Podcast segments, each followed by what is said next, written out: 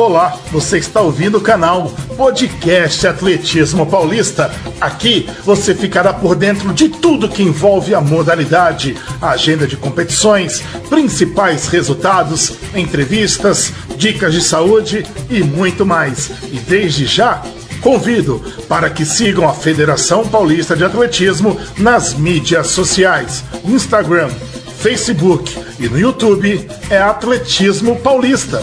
E após a vinheta de abertura, voltaremos com mais uma edição do podcast Atletismo Paulista.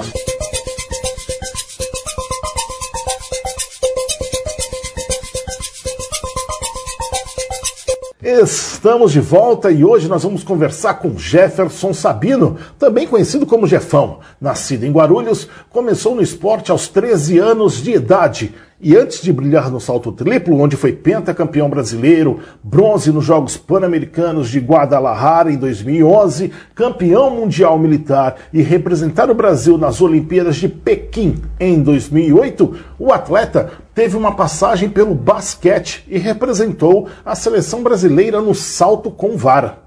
Depois de passar por várias provas no atletismo, descobriu sua vocação na prova do salto triplo, uma das modalidades mais difíceis. Aos 15 anos, saiu de casa para ir morar em um alojamento em São Paulo, para se dedicar 100% ao atletismo. Esse é Jefão e a partir de agora vamos conhecer um pouco mais dessa pessoa tão importante para o atletismo paulista e brasileiro. Seja bem-vindo, Jefferson Sabino. Olá a todos, tudo bem? Meu nome é Jefferson Sabino, é, atleta olímpico do salto triplo.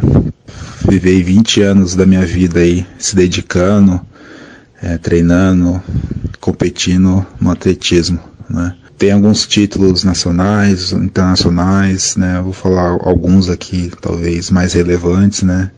Fui pentacampeão brasileiro, troféu brasileiro de atletismo, é, tetracampeão sul-americano, trimedalhista ibero-americano, é, tem uma medalha de ouro, uma prata e uma bronze. É, fui campeão dos Jogos Mundiais Militares, né, campeão mundial militar. Mais de 17 anos de seleção brasileira, desde a categoria de base até a adulta, até onde eu minha última competição na seleção brasileira adulta foi Jogos Pan-Americanos de Toronto 2015.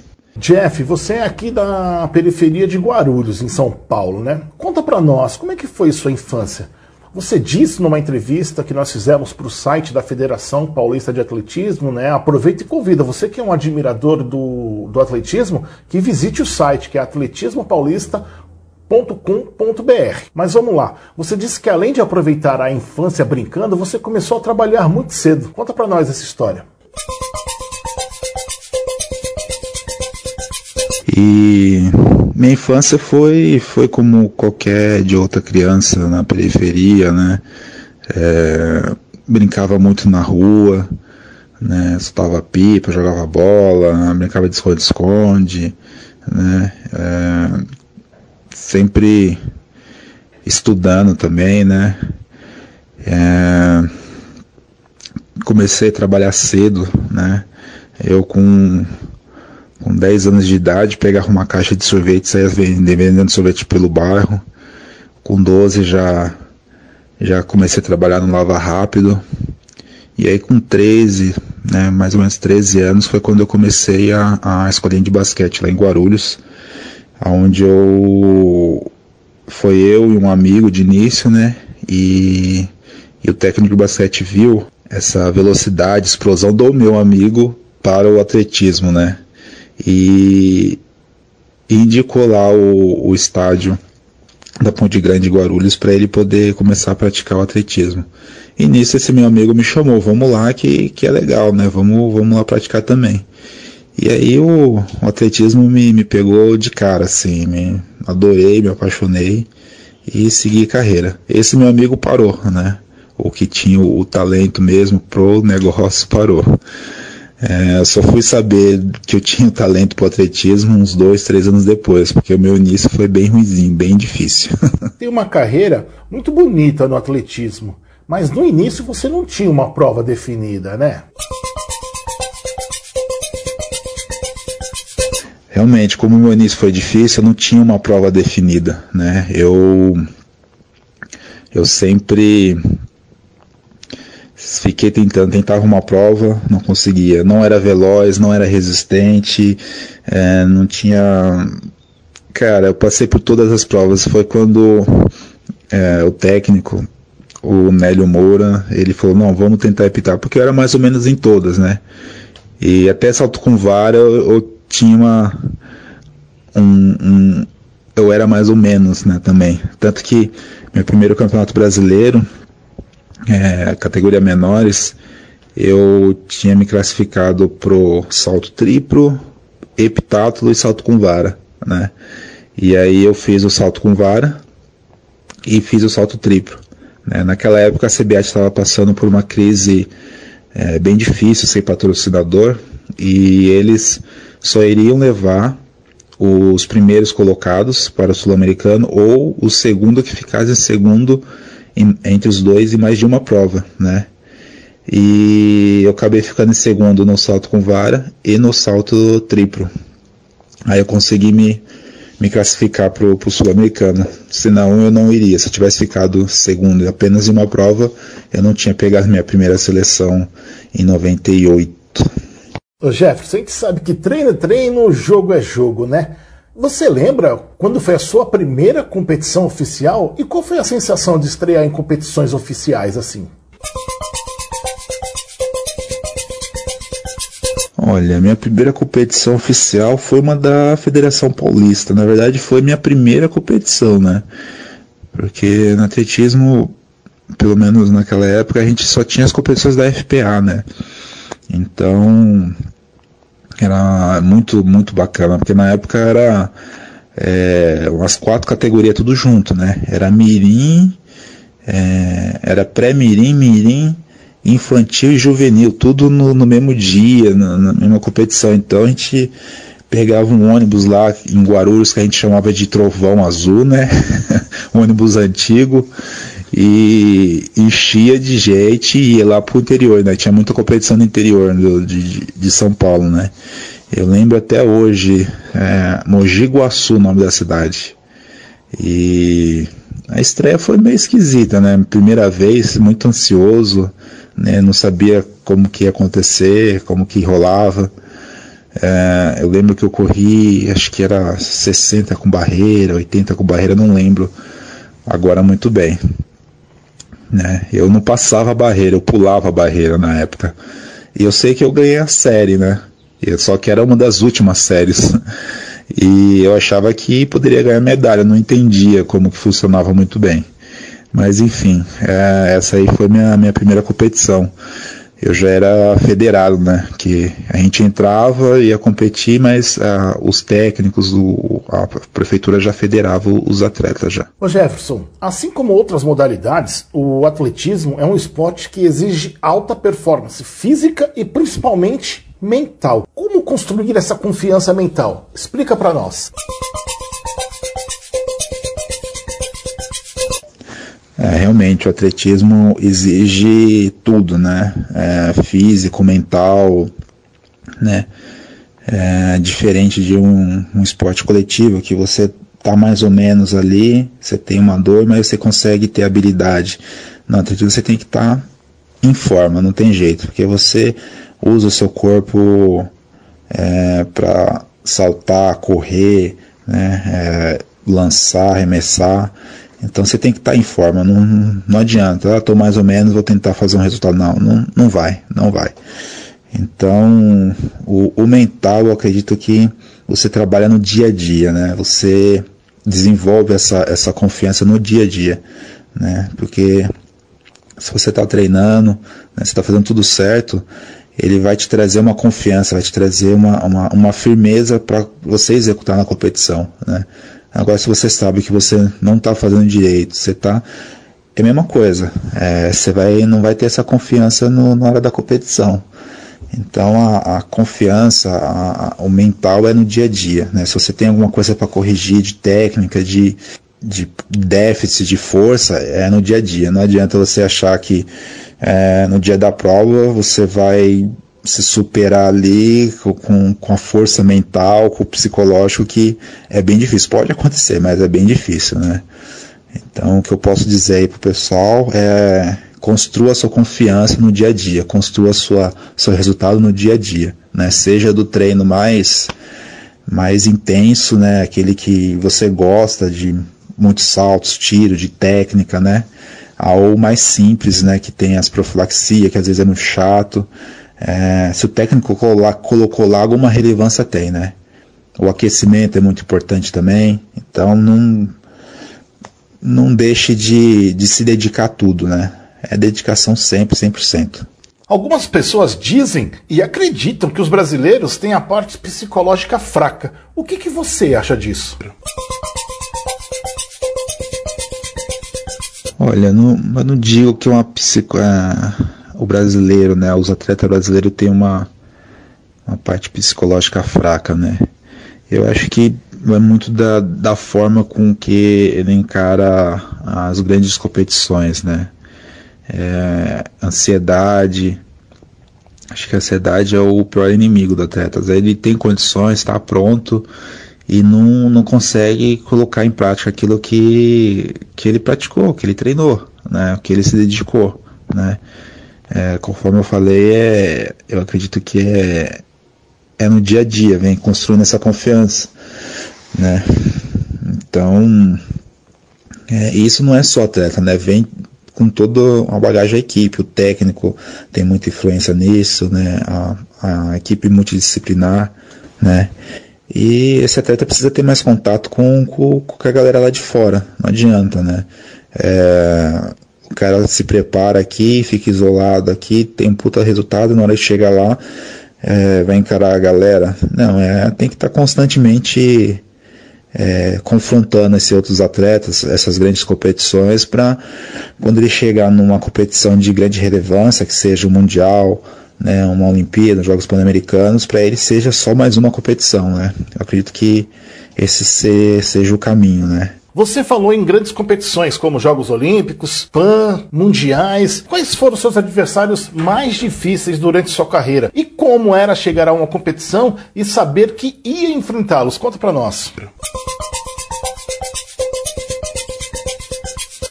Olha, adversários tinha bastante, né? Mas tinha aqueles que a gente se confrontava, confrontava mais, né? Aqueles que a gente sempre estava competindo é, muitas vezes. Né? Então, tinha os cubanos, né? os cubanos muito fortes, vários cubanos saltando muito bem. Né?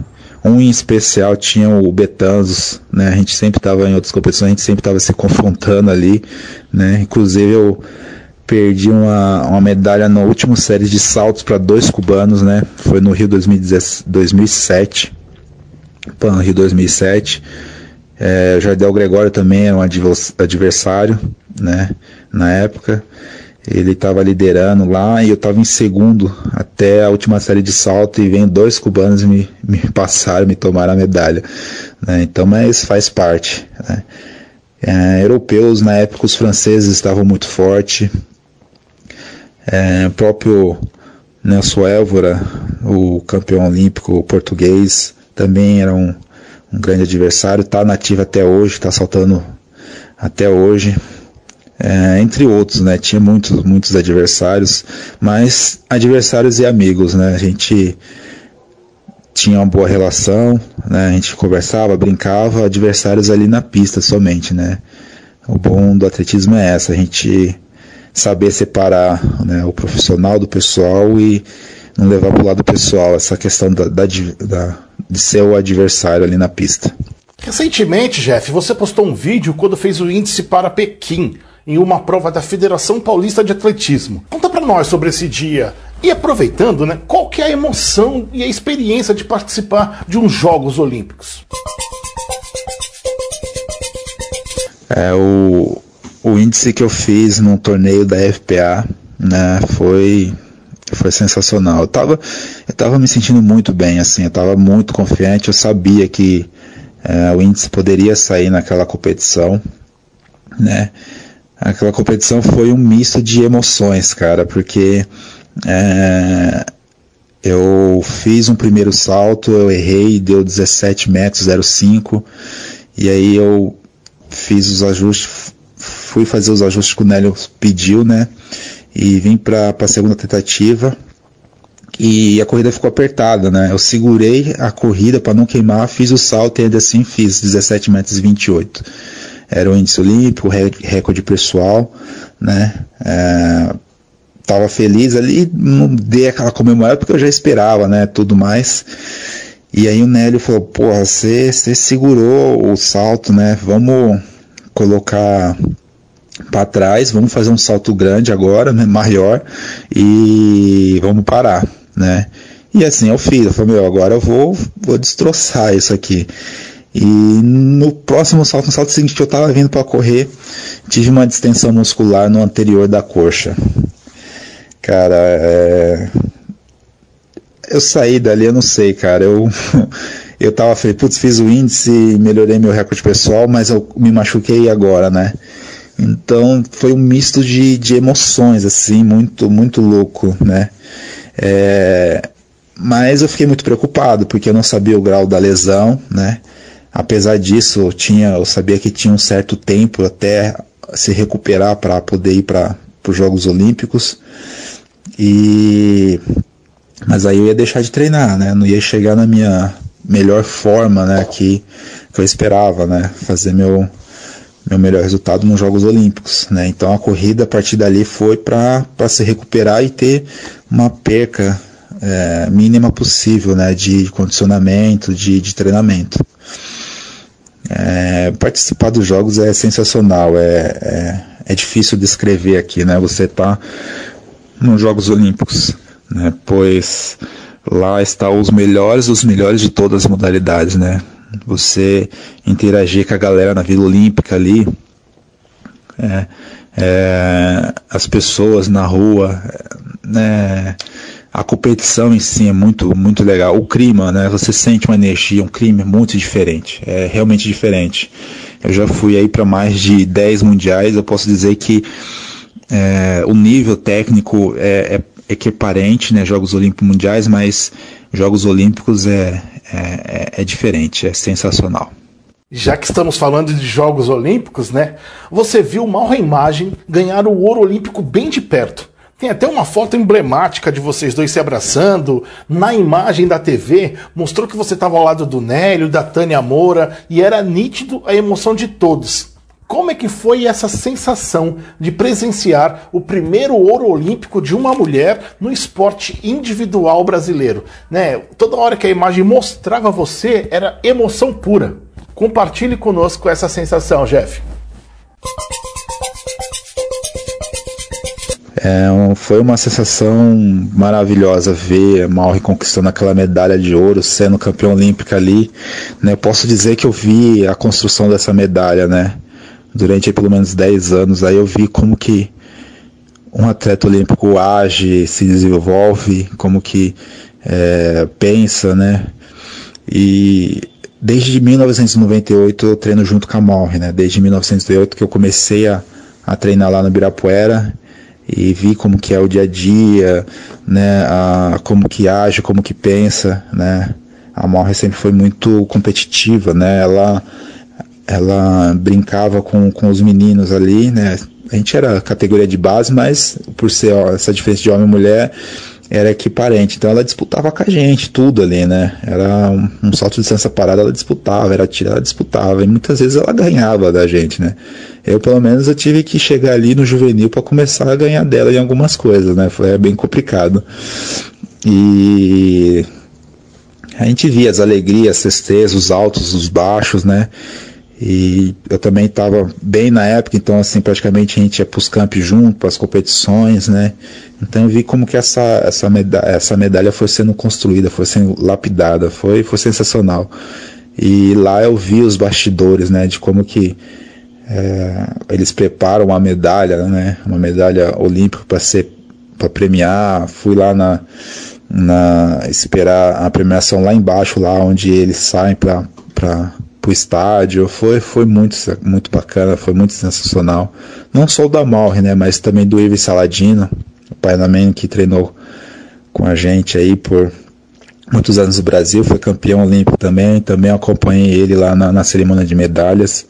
É, cara, eu não, eu não fui medalhista olímpico, mas é, a sensação foi como se eu tivesse sido, sabe? Por poder estar tá próximo dessas pessoas e, e ver é, o quanto elas batalharam e elas conquistaram, né? Fiquei muito, muito, muito feliz mesmo pelos dois, assim, eles mereceram, né? se dedicaram ao máximo, né, acredit, sempre acreditando muito neles, né, isso é, deixando bem claro, né, não, não adianta o atleta ter dúvidas que vai conseguir, não, tem que acreditar, tem que se dedicar, é dia a dia, dia a dia, dia a dia, dia a dia. Já que estamos falando de conquistas olímpicas, Jefferson, como é que você vê o cenário para os jovens que estão iniciando agora no atletismo? E aproveitando também, fala qual é a sua visão do atletismo atual no Brasil. Olha, o cenário dos jovens que estão começando eu vejo com um pouco de preocupação, né? Porque é, a gente tem muitos clubes, poucos clubes, né? Que realmente investe, né? E praticamente o que mantém o esporte aqui no estado de São Paulo é, são as prefeituras. Né, são as prefeituras e, e essas prefeituras mantêm essas modalidades por causa dos jogos abertos e jogos regionais, né? Acabou os jogos abertos, acabou os jogos regionais, eu acredito que acaba o esporte no estado de São Paulo, porque essas prefeituras não vão querer manter é, suas modalidades né, para para essas competições de, de federações, né? seja ela é, Federação Paulista de Atletismo, de voleibol, de, de outras modalidades que seja. Né? Então o foco deles é ficar bem ali na, na Secretaria Estadual, que Uh, eles estão entre uh, os melhores cidades do, do estado, etc. Né?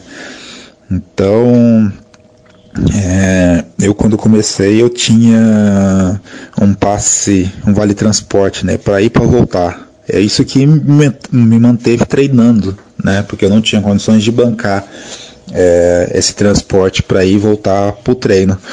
E eu vejo que nem isso hoje em dia é, essas crianças, esses jovens têm, né? E tem aqueles que já já estão com, com certo resultado, tem um clube ou outro, mas é, o que estão mantendo eles é essa ajuda do ajuda, ajuda do governo estadual, né? Que tem o bolsa Bolsa Talento, né? tem o Bolsa Atleta, né? muitos deles é, têm as Forças Armadas hoje que fazendo um papel brilhante aí com os atletas, né? os de alto rendimento conseguem se manter com as bolsas das Forças Armadas, então é, muitos que poderiam estar até hoje na ativa já se aposentaram, pararam antes do, do que do que deveria, né, para poder ir trabalhar e seguir a vida né? Mas vamos lá, a gente espera dias melhores, né?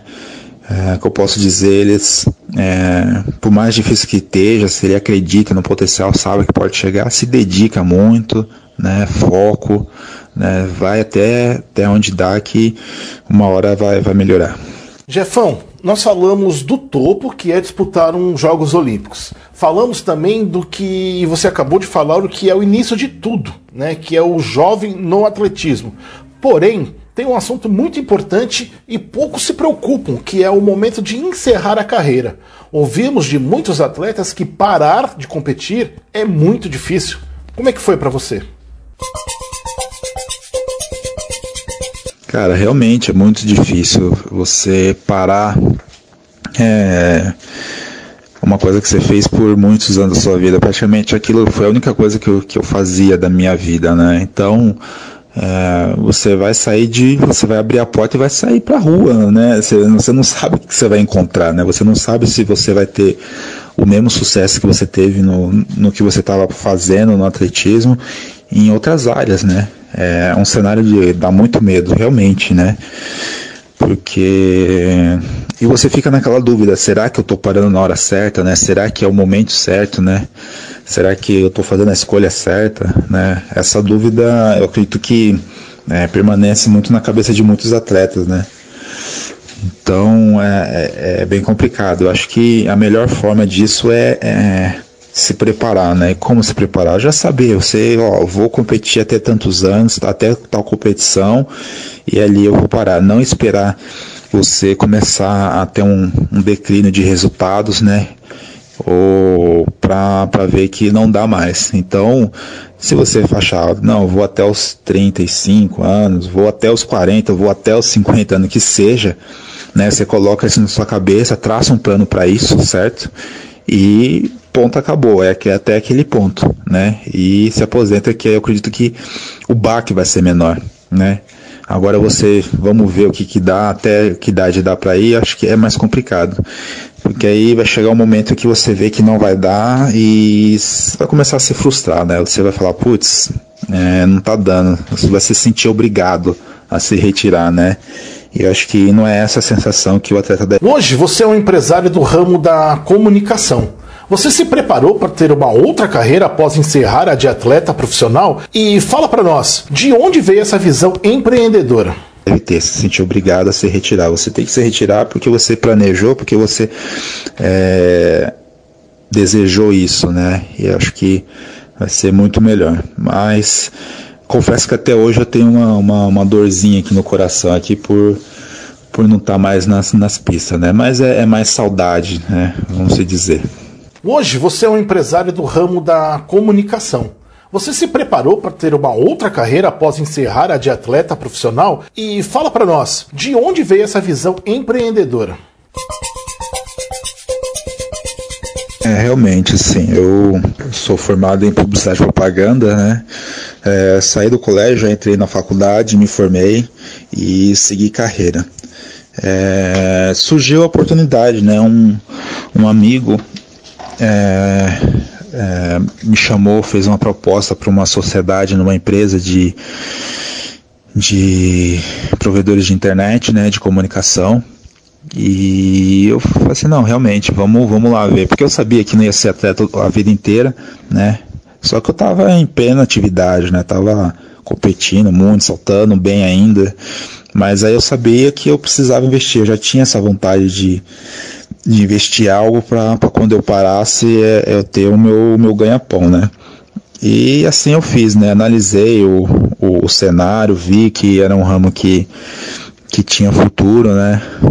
Na época, e, e investi, né? Só que aí é, ele fez a proposta, fez uma contraproposta que é, até determinada data, até determinado ano, meu, meu prioridade era as pistas, né, era o atletismo, né, e assim foi. É, eu fazia o que podia de longe, remotamente, né, acompanhava, ajudava na, na parte administrativa, né, ainda treinando, competindo, né, ia algumas vezes para para o escritório para ajudar, para a rua para ajudar, o que fosse possível, desde que não é, influenciasse no, no meu desempenho na, nas pistas. E assim foi. Né? É, de início, meu objetivo, quando eu fiz publicidade de propaganda, era fazer um, uma pós em marketing esportivo, né, ou um, curso em administração esportiva, né, esse era meu foco, né, mas aí surgiu essa oportunidade no meio do caminho e eu segui ela, né? Então as coisas vão, o destino vai te levando para alguns caminhos assim que muitas vezes você desconhece, né? Mas ainda tenho vontade, tenho interesse de, de, de trabalhar com marketing esportivo, administração esportiva, porque esse ramo aqui é, é um ramo totalmente diferente do que eu fazia, né? É uma coisa que tô aprendo a cada dia, né? Não tem jeito, você vai aprendendo. Eu tive que aprender administração de empresas aqui na marra, né? Com acertos e erros, né? Mais erros do que acertos. Mas hoje eu estou bem mais seguro assim nessa parte de, de administração, né? Então aqui praticamente é, como é uma empresa pequena ainda, né? Não dá para ter uma, uma folha de pagamento muito grande, então tem que ser aqui o, o gerente, o RH, o, o, o técnico, né? Tudo, tudo mais, né?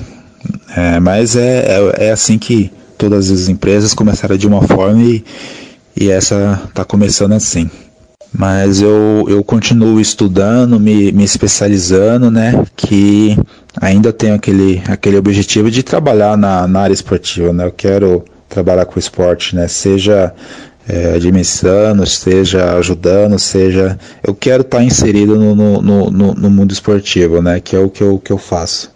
Então, Estou trabalhando aqui para a empresa ser autossuficiente, né? Para para poder se tocar sozinha, precisar de mim em alguns momentos e eu fazer o que realmente é, eu gosto, né? Eu que eu me importo, que é estar tá no meio no meio esportivo aí. Mas quem é do mar não enjoa, não é mesmo? E ficamos sabendo que você ainda compete em provas universitárias. Como é para você essa experiência? E hoje, os universitários também têm a possibilidade de competirem nos torneios da Federação Paulista de Atletismo. O que, que você como um atleta tão experiente acha dessa aproximação dos universitários com a Federação Paulista de Atletismo e dessa experiência para eles, né? Olha, eu acho sensacional essa aproximação da, da Federação Paulista de Atletismo com a Federação Paulista Universitária, né? Porque é, é, eu vejo, pelo menos quando eu treinava no Ibirapuera, eu, vi, eu, eu, eu, via né, toda a dedicação desses universitários, né? É, esses universitários que é, o foco deles é a universidade e tem os atletas que de alto rendimento que tem o foco no, no resultado, né? Não tanto nos estudos, mas no resultado, né? Tem uma, uma certa diferença aí. Mas juntar esses dois, eu acho que agrega para as duas, os dois lados, né? O atleta que busca alto rendimento, né? Ver esses atletas que, que estudam tanto, mas se dedicam e tem um certo um resultado relevante ali no, no meio do universitário, né? E esse pessoal universitário que se dedica é, nos, mais nos estudos do que nos treinos e vê essa galera é, de alto rendimento e eles querer chegar mais cada vez mais próximo deles, né? Então, assim, é uma, uma, uma sacada muito boa aí da, da nova gestão da FPA ter essa, essa, essa aproximação aí dessas duas federações aí, né? As competições ficam mais, mais cheias, né? Ficam mais, mais alegres, tem mais públicos, né? E isso só tem a, a fortalecer a, a, o esporte, a modalidade. É, é, sensacional mesmo, muito bom. Pois é, os dois últimos anos aí eu entrei em umas competições universitárias, né? Foi, foi bem, vamos dizer, foi muito divertido, né? Porque eu estava aqui, né? E pensei, cara, preciso estudar mais, né? Preciso voltar a estudar. E tem a Universidade de Guarulhos, a UNG, né? Que aí eu entrei em contato com o professor Neilton, né? O técnico Neilton, e perguntei como que funcionava a questão de bolsa, né? E ele falou, ó, eles uma, um programa de, de bolsas para atletas, mas você vai precisar competir, né? Como você tá? Você tá treinando? Você tá, assim, olha, eu tô treinando academia, crossfit, mas nada na pista. Mas se precisar entrar, eu entro, né? Eu dou, dou meu, meus pontos lá, né? Contribuo com, com a equipe, né? E assim foi, né? Entrei em contato com a responsável lá pela, pela atlética da, da, da UNG. E, e aí eu consegui uma bolsa para uma MBA de gestão de pessoas, né? E lógico, chegou o momento de eu poder ter que competir. E aí ela falou, você vai? Eu falei, não, vou, vamos lá. E aí eu entrei é, na prova, primeiro ano na prova de salto em altura, acho que lançamento do dardo e o salto triplo, né? Claro. E, cara, foi muito sensacional, foi muito bom, né? E, e consegui beliscar as medalhas lá, né? A galera acho que falou, ah, o Jefferson tá aposentado, tá, tá veinho, ó. É, dei trabalho pra molecada lá. E se tiver mais torneios FPA ou tiver mais torneios universitários, né, na FPA, eu vou, vou continuar dando trabalho. Tô, tô aí, tô me mantendo em forma, hein. Jefferson, vamos por uma outra linha agora que é, são os bastidores, né? Antigamente víamos um grupo maior de patrocinadores para as equipes e atletas. O que, que você acha que mudou? Olha, realmente, é, o que mudou, eu acho que, é, lógico, o cenário é, financeiro, né, econômico, é, influencia muito, né, o dinheiro, o dinheiro está escasso, vamos se dizer, né, então, é, onde acho que uma das primeiras coisas que eles começam a cortar é, é o esporte, infelizmente, né, então não dá para para querer competir com educação, saúde, né, segurança, né, outras, outras áreas aí importantes que, que realmente o esporte vai perder, né? Então, eu acho que primeira, primeiramente é isso, né? E, e, e a mentalidade, né, do, do, do, brasileiro, né?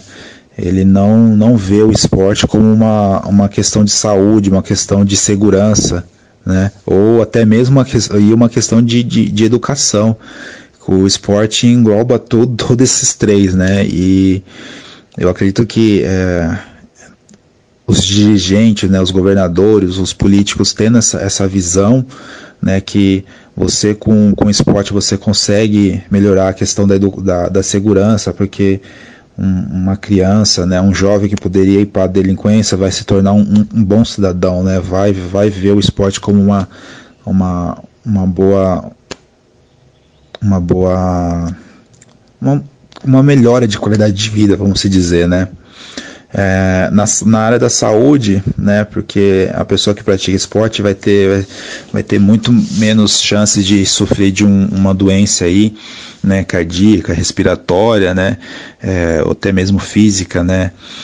Então o esporte deixa essas pessoas mais, mais saudáveis, mais fortes, né. E questão de educação, né? Acho que o esporte e educação anda lado a lado. Né? Eu tenho certeza que uma grande maioria do, do, dos atletas que vem do atletismo que vem de origem humilde, né, é, tinham pensado talvez fazer o primeiro e segundo grau e pronto, né, e a partir do momento que entraram no esporte, viram que é, o mundo é muito mais amplo, muito mais abrangente, né, viram que e tiveram oportunidade também de estudar, ganhar uma bolsa na faculdade, estudar, ver que dá para ir muito além, né, do que somente um primeiro e segundo grau e conseguir um emprego básico ali.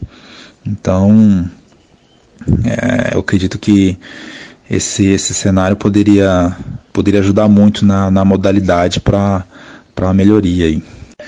Olha, eu vejo que tem dois cenários, dois tipos de patrocinadores, né? Tem aquele que é, gosta da modalidade, tem uma, uma visão social, né? Esse que, que quer investir para poder é, dar uma condição melhor da, de vida para os atletas, para a modalidade, tem essa visão social, né, essa visão cultural, né, de, de realmente querer ajudar a modalidade, né, e tem aquele patrocinador que simplesmente quer aparecer, né, o cara só quer, quer ver a marca dele destacada lá para ele ter mais lembrança, mais visibilidade, né, e conseguir vender mais. Então, assim, acho que é importante começar a conseguir é, identificar esses dois, essas duas partes, né? E na parte do, do desse que quer investir para hum, mais como social mesmo, né? Como é, desenvolvedor do, da modalidade, mostrar para ele os projetos, né? O que já deu certo, né? O que, o que o que já, já mudou na vida de algumas pessoas, né? E correr atrás dessas histórias de, de pessoas que tiveram patrocínio, como que era a vida deles, o que, que é a vida deles agora, e mostrar que ele pode fazer isso também, que ele pode fazer parte de novos atletas que estão vindo, né? Que estão que chegando, que estão que ele pode fazer a diferença na vida de muitas pessoas, né? E esse que quer visibilidade, aí não tem jeito, a gente precisa de de grandes competições, né, que a gente tenha públicos público, mostrar para ele, ó, sua sua marca vai vai estar tá visível aqui para tantas mil pessoas, tantas centenas de pessoas, né? É, vai estar tá em tantos sites, vai estar tá na mídia, né? É, talvez não, não, não, como o estado de São Paulo é tão grande, a gente tem muitas empresas, talvez acho que investir na, nas empresas locais, fazer torneios locais, né? É, centralizados, né? Porque às vezes tem empresas pequenas que são fortes na região delas, né? São conhecidas, mas não são conhecidas em todo o estado de São Paulo. Então talvez trabalhar isso, né? É, nos locais delas ali, elas investem na própria equipe da cidade e, e isso elas têm uma, uma, certa visibilidade com, com o público ali deles ali, né? Eu acredito que talvez esse esteja, seja entre um dos vários caminhos que podem podem poder ajudar os patrocinadores a se aproximar mais da, da modalidade. Olha, eu vejo com, com certa esperança, né? Por mais que é, não, não, não esteja passando por um momento fácil, né? Um momento difícil, mas acho que é o país, né? Todo, tudo está passando por, uma, por um momento difícil, né? É, eu vejo sempre com bons olhos. Eu sou, eu sou uma pessoa otimista, né? não sou sonhador, né? Não sou pessimista, mas é, vamos dizer otimista, né? Realista, né? Talvez. Então, assim, a gente vê que tem atletas aí com, com puta de, de um potencial, de, de resultados, né? Eu vejo que o, o, o número de treinadores, né? que estão estudando, se especializando, está é, tá aumentando bastante. Eu acho que é isso, né? Ter técnicos né, capacitados que consiga desenvolver atletas, consiga trabalhar esses atletas. Porque o que eu sempre vi muitos atletas super talentosos, né, com puta potencial, mas é, os treinadores não tinham a capacidade de desenvolver esses atletas. Então muitas vezes o atleta acabava se perdendo no meio do caminho, né? E, e o próprio atleta também, por ter uma cabeça não muito boa, né, não ter a, a, a, a dimensão do que, que ele poderia conquistar, que ele poderia, onde ele poderia chegar, acaba se perdendo no caminho, né? Como a gente já, já viu aí com diversos atletas. Então acho que a gente tem que trabalhar muito isso, né? A cabeça do atleta, né? Ver o, o, o quanto ele, ele pode chegar ao potencial deles, né? E esses técnicos estão se especializando, né? Mas para isso o técnico precisa ter condições de trabalho, né? Hoje a gente tem muito mais é, pistas, né? É, oficiais, né, locais para treinamento oficiais, mas também precisa dos clubes, né, esses locais precisam, precisam esses técnicos, né, esses atletas precisam é, comer, precisam viver, né, precisam ter um material para trabalhar. Mas o cenário é, é melhor do que quando comecei, que acho que na época só tinha é, o Birapuera de sintético, é, que, que, tinha condições de ter competição, é, uma pista americana de placas, né, que era, mas era, era era válido os, os, resultados lá, né? Então assim, a gente tinha muito menos é, pistas oficiais. Hoje em dia a gente tem, nossa, dezenas aí pelo estado de São Paulo. E eu acredito que melhorando esse cenário, pelo menos econômico, financeiro, né, as empresas voltarem a, a, a querer investir no esporte, né, querer investir nos atletas, é, a tendência é, é a coisa, coisa ficar muito melhor do que já foi, vamos dizer. E não adianta assim, a gente querer achar que o, o atletismo será um esporte é, popular né, a curto, médio, médio prazo, né? Porque o esporte ele precisa de visibilidade, né? Ele tem que ter uma, uma visibilidade para poder ser conhecido, né? E o atletismo tem pouca visibilidade na mídia, né? É, salvo às vezes que a gente constrói ídolos, né? que nem a gente teve na época a gente tem um bicampeão olímpico, Ademar Ferreira, né? Tivemos o Nelson Prudêncio, tivemos o Joaquim Cruz, tivemos o João do Pulo, João, João Carlos de Oliveira, né? Então, assim, foram momentos que o atletismo ficou vidente, o atletismo ficou em, em, em destaque, né? E, e aí as pessoas, ah, eu vi na TV e tal, aí as pessoas começam a, a, a conhecer mais, né? E aí é onde surge o interesse para poder ir, para poder ir praticar, para poder ir assistir. Então acho que é, o atletismo se tornar conhecido, popular, primeiro a gente vai ter que desenvolver essa parte aí de, de ídolos, né? Vamos ter que ter ídolos, pessoas fazendo é, resultados, né? tendo bons resultados para esses atletas aparecerem mais e essa modalidade ter mais conhecimento para a população em geral conhecer e querer praticar, querer consumir o atletismo. Jefferson Sabino, Jefão, agora nós entramos numa parte do nosso podcast que já é quase a reta final e tem algumas curiosidades, tá bom? Você, como atleta experiente, fala para nós quais são as principais diferenças das competições no Brasil para as competições na Europa, por exemplo. Olha, tem algumas diferenças sim, né, na, na, nas competições, nos torneios da Europa. O que eu percebo é, é as competições na Europa é feita pros atletas, né? Isso vamos deixar bem bem claro. É, acho que vai ser até meio polêmico o que eu vou falar aqui, né? Mas assim, é, se lá uh, o vento tem uma, duas caixas de areia, o vento tá tá para reta oposta, mas o público tá tá na, do outro lado.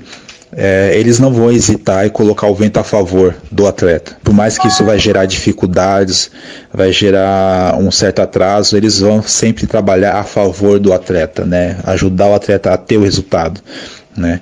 É, eu não sei agora como é que tá, mas é, quando a gente tinha uma solicitação de ah, é, dá para mudar a caixa, dá para fazer isso para ajudar, não, é isso mesmo e pronto, acabou, vocês vão ter que fazer dessa forma. Né? Então a gente vê que é, a competição pareciam que estavam simplesmente cobrindo tabela né? ali na, na competição, no torneio, né? e não estavam fazendo para o atleta desenvolver, para o atleta ter o resultado, né? que eu acho que é isso que, para que serve as competições, o atleta ter o resultado, não simplesmente por ter a, a, o torneio, não ter a competição. Né? Então, assim, quem, quem tá dando o, o, o, o quem está dando show, demonstrando ali é o atleta, né? É, ele, é o resultado ali, o público vai ver o atleta. Então, é, trabalhar para que ele que ele consiga ter o melhor, né, dentro do, do treinamento dele, né, e ajudar o máximo possível para ele ter esse desenvolvimento, né. Então, acho que é, uma das diferenças que eu vi são essas, né, tanto da na parte de competição, na parte de treinamento, no centro de treinamentos também, né, é, a gente vê que é, eles ajudam muito mais os atletas. Enfim, é, é, é, bem, é meio complicado, complexo eu falar, falar disso. Outra curiosidade, Jeff, é, você tinha alguma superstição ou algum ritual antes das provas? Olha, superstição eu acredito que eu não tinha não, mas acho que ritual, é, acho que diria mais para uma é, um ritual, porque sempre fazia igual, a forma com que a gente aquecia, né, o que, que a gente gostava de fazer, né, não, eu não procurava mudar muito o meu tipo de aquecimento do, do que eu fazia na pista, né, no, na verdade o que eu fazia no, nos treinamentos para a competição, né, então é, acho que a pessoa quer fazer muita coisa diferente ali do que ela está habituada, acaba se complicando um pouco mais. Então, eu procurava sempre fazer mais ou menos o, o aquecimento bem próximo do que eu fazia no meu dia a dia. Né? Então, era ali um, um, uns minutos de trote, né? nada muito muito longo, né? a não ser quando você estava tava frio, a gente precisa, precisa aquecer um pouco mais, né? É um alongamento dinâmico e, e coordenações, né? Coordenação de salto, de, de corrida, nada muito muito longo também, né? É, o objetivo é aquecer, não é treinar antes da prova. Então, meus aquecimentos não era muito muito longo não. Eu, eu escutava muito música antes no aquecimento, nos treinamentos. Cara, eu sou muito eclético, cara. Minha lista era bem diversificada, mas era sempre músicas é, para cima, músicas agitadas, alto astral para, como eu gostava de dizer, subir o giro, né? Subir o giro do, do motor ali. Então eu gostava de de um rap mais, mais cantado, mais agitado, né? Um hip hop, um black music, até um rock. É, eu gostava de, de, de escutar ali um, um, um, rock mais, mais agitado, um Link Park ali, né? Gostava do do Kanye West, é, Ludacris, né, uns, uns hip hop mais, mais, mais agitado ali que ajudava a dar aquela, aquele ânimo na hora do aquecimento, na hora da, de, de entrar ali na pista ali. É muito era muito diversificado realmente, era muito diversificado minha, minha playlist ali. Bom, Jefferson, estamos quase terminando. Mas tem um assunto bem interessante para o nosso público conhecer, que é a parte de alimentação. Sabemos que é uma parte fundamental na preparação de um atleta de alto rendimento. Como é que você fazia para manter a sua rotina alimentar enquanto atleta? E como é que é a sua rotina alimentar agora? É, a alimentação é parte crucial do, do, da preparação do atleta, né? Não dá para se pensar em alto rendimento né, e desempenho sem, sem falar da, da alimentação, né? Não tem não é tão quanto importante do que do que o treinamento, né? Então, é, eu era bem chato, né? Agora que eu parei, chega alguns alguns atletas, alguns colegas falam, você era caxias, você era chato com alimentação, né? E realmente, né? É, como eu falei, eu não era dos, do, dos atletas mais talentosos, então eu tinha que, que usar de, de outros artifícios para poder brigar com a galera que era talentosa ali, né? Então uma delas era me alimentar bem, né? Estar tá sempre fisicamente bem, né? Então eu sempre fui um atleta que tinha, tenho ainda né, até hoje facilidade para ganhar e perder massa muscular, né? Sempre foi assim comigo. Então, como eu fazia salto triplo, é, e o impacto ali do, do primeiro salto ali é 20 vezes o peso do corpo. Então, um quilinho ali que eu, que eu ganhasse a mais ali era 20 vezes peso a mais que eu precisava carregar para os outros saltos, né? Então, é, eu não vou falar que eu não comia besteira, eu comia minhas besteiras, tomava refrigerante, mas era uma coisa muito esporádica, né? Muito difícil, né? Eu não acredito que você tem que tirar totalmente essas coisas, mas é, uma vez ali, de vez em quando, não vai fazer mal, né? O que não pode é você se alimentar mal todos os dias, sempre, né? Então, assim, é, é rotina, né? É, morava, morei muito tempo no projeto, a gente tinha alimentação lá já pronta, e depois disso a gente foi para uma república. E aí não tinha jeito, a gente tinha que se virar, né? Então, combinava com o pessoal que morava comigo, a gente, é, cada um, um dia um cozinhava, o outro lavava, e assim a gente ia, ia levando, né? Então, é, a dica que eu dou é: você vai comer o que você tem na sua geladeira. Se você compra é, coisa gordurosa, fritura, sei lá, bolacha recheado, doce, você vai acabar comendo essas coisas. Então, compre coisas saudáveis. Porque você vai chegar lá, vai olhar a sua geladeira, vai olhar no seu armário, você vai ter coisa saudável, é aquilo que você vai comer, né? Ah, mas é ruim, não gosto. É hábito. O corpo se adapta, a mente se adapta, é questão de hábito. Você, você tem que superar aqueles primeiros momentos ali que tá difícil, que você não consegue, que você não gosta, mas depois vira hábito, né? Mas aí você tem que ter muita vontade, você tem que querer muito mudar esse hábito. E até hoje eu, eu tento manter uma, uma alimentação saudável, né? Ainda que hoje eu não tenho essa, essa, essa, vamos dizer, pretensão de competir e tudo mais, mas eu procuro manter minha forma, né? Eu, eu acredito que eu tô, até hoje eu tô, tô em forma aqui. Se tiver alguma competição universitária aí, eu acho que eu ainda vou, vou conseguir dar um trabalho aí para molecada, né? Porque eu tô conseguindo manter meu, meu peso, meu condicionamento. E eu almoço, janto certinho, tento fazer minhas refeições é, de acordo com, com, com que eu estabeleço, né? Que é comer no horário, né? É, não comer coisas gordurosas, é, é, muito pesadas, né? E, e vou seguindo aí até hoje aí. Tem vezes que não tem jeito, né? A correria do dia a dia faz você, você ir ali comprar um fast food ali, é muito mais rápido, fácil, né? Mas é, eu já tento deixar preparado no, no final de semana para durante a semana eu ter essa, essa, essas opções mais, mais à mão, né? Para eu não precisar correr para essas, essas comidas não tão saudáveis.